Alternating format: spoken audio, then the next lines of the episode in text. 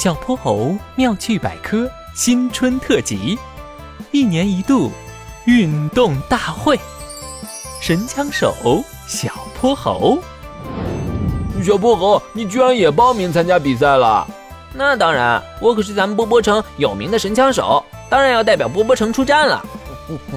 话说，你报的冬季两项到底是什么？我都没看懂规则。我参加的是个人赛，简单来说，就是要带着枪在雪地上滑行二十千米，每滑四千米就要朝靶子射击一次，每次要射五发子弹，只要有一发子弹没能打中，最后抵达终点的时间就会被加上一分钟。到了终点后，用时最少的人就是冠军。听起来好复杂的样子，算了，我还是在看台上给你加油就好了。嗯，什么时候我也能摸到奖杯啊？没事，等明天我拿了冠军，到时候就拜托你帮我捧着奖杯了。第二天一早，冬季两项的赛场旁就已经挤满了观众，不停地为自己喜欢的运动员加油助威。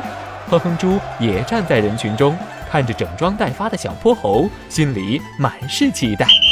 比赛很快就开始了，选手们在裁判的安排下，以三十秒为间隔，一个接一个从雪地上。冲了出去，小泼猴加油！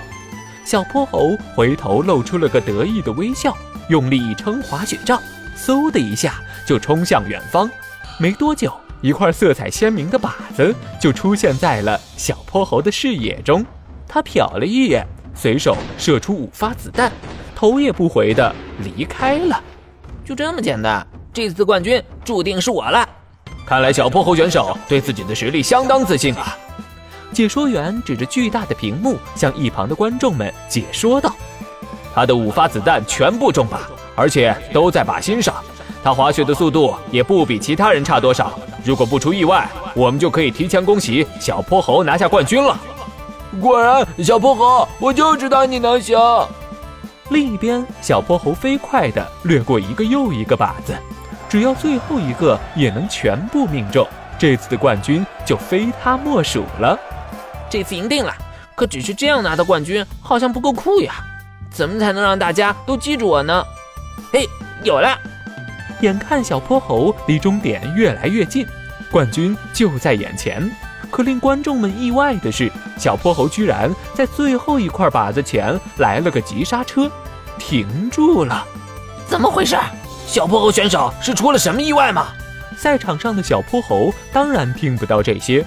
只见他先是对着摄像头摆了个帅气的 pose，然后随意取下枪，在手里转了几圈，背对着靶子朝身后开枪，瞬间射出五发子弹，随后潇洒地吹了下滚烫的枪口，看也不看便继续滑雪去了。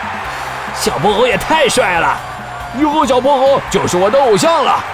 听着周围人对小泼猴的赞美。哼哼猪总觉得有哪里怪怪的。运动场上，小泼猴这么做真的好吗？事情果然如哼哼猪想的那样。当小泼猴得意洋洋地结束比赛，准备领取属于自己的奖杯时，意外发生了。什么？我是第二名？怎么可能？没错，小泼猴，因为你最后的那次射击中有一发脱靶了，所以综合时间上你比雪鹰先生多了一秒。记住。体育比赛从来都不是用来炫耀的。怎么会这样？我明明已经很厉害了。如果之前不耍帅，冠军一定是我的。比赛已经落幕，而小泼猴还蹲在赛场旁哭泣着。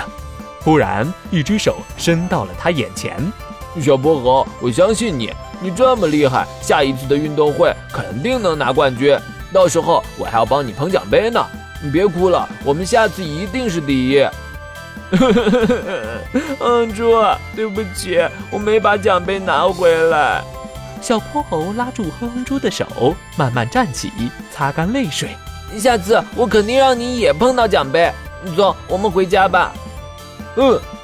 夜色中，两个小小的身影就这样踏着星光，越走越远。